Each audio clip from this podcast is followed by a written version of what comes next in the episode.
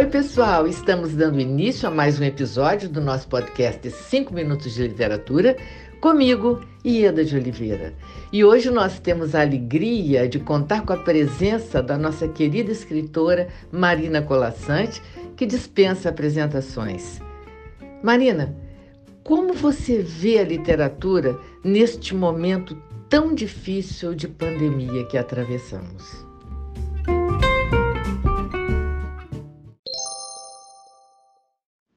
É justamente quando a vida se faz mais dura, como nesse momento que estamos atravessando, com tanta gente sofrendo e tanta gente com medo por si e pelos outros, é nesses momentos que a literatura se torna mais necessária.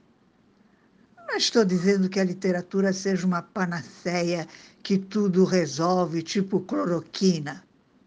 Por melhores que sejam, um poema ou um romance, não nos explicam o âmago da vida, não nos entregam de bandeja os segredos do mundo e a plena alma do ser humano. Mas um poema de qualidade, assim como um bom romance, nos levam à reflexão.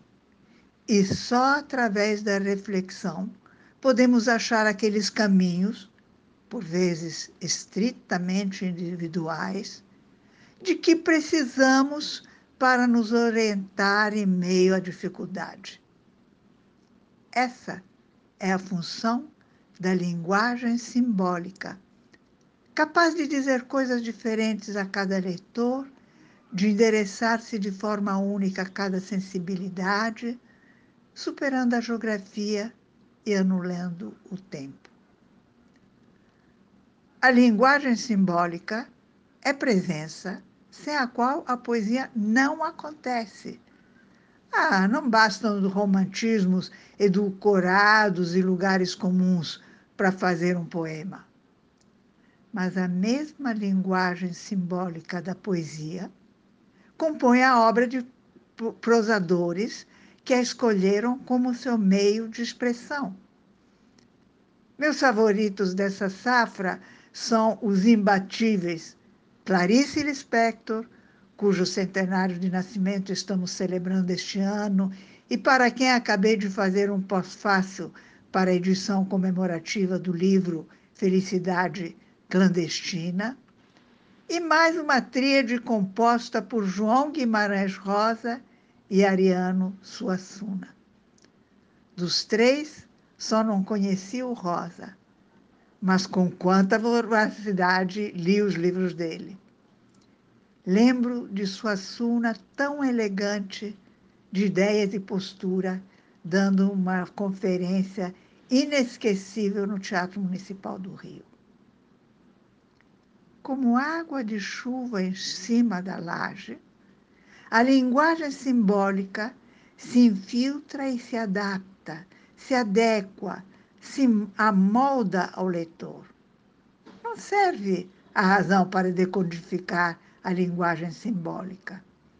A linguagem simbólica tem telefone vermelho diretamente conectado ao inconsciente. O leitor pode nem saber por que se sente invadido por emoção tão grande, mas a emoção o invade. Sem linguagem simbólica não haveria arte. A rep representação pura e simples não é suficiente para dizer o indizível.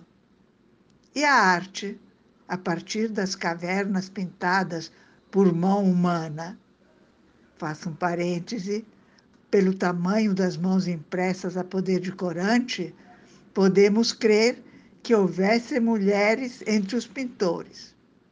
A arte, eu dizia, tem sido um longo discurso sobre aquilo que não sabemos e tentamos expressar.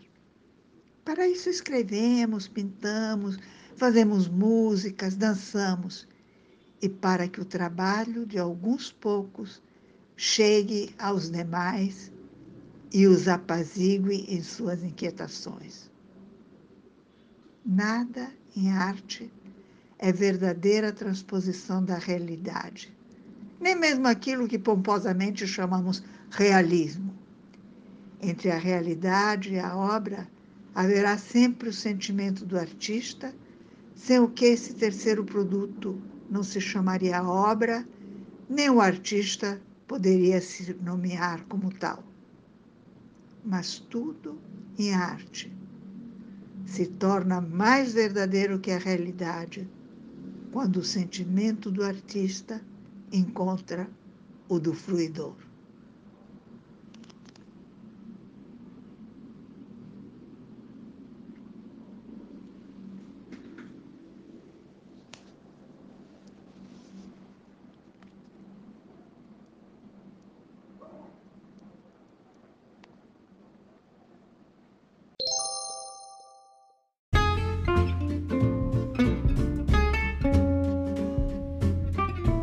Marina, muito obrigada por sua participação. Foi um prazer enorme ter você conosco e muito obrigada a você, ouvinte, por sua audiência. Aguardo vocês no próximo episódio do nosso podcast 5 Minutos de Literatura, onde estaremos sempre trazendo temas que possam enriquecer o seu olhar. Um grande abraço a todos e até lá!